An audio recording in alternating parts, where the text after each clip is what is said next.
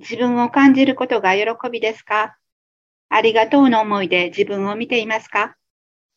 自分の出してきたエネルギーを知っていけること、ただただ嬉しい、ありがたいです。苦しんで自分を落としていくのはやめにしましょう。私たちは愛の中に生きています。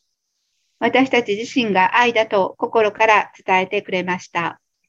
自分の心を見て、愚劣な自分を知って、それでも生き直していける本当の自分は初めから何にも変わらず愚劣な自分を待ってくれていた。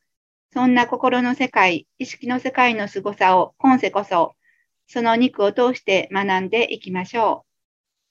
肉はそのためにありました。苦しみを増幅させるために肉を使うのではなく、喜びの自分、本当の自分に帰っていくために肉を使っていきましょう。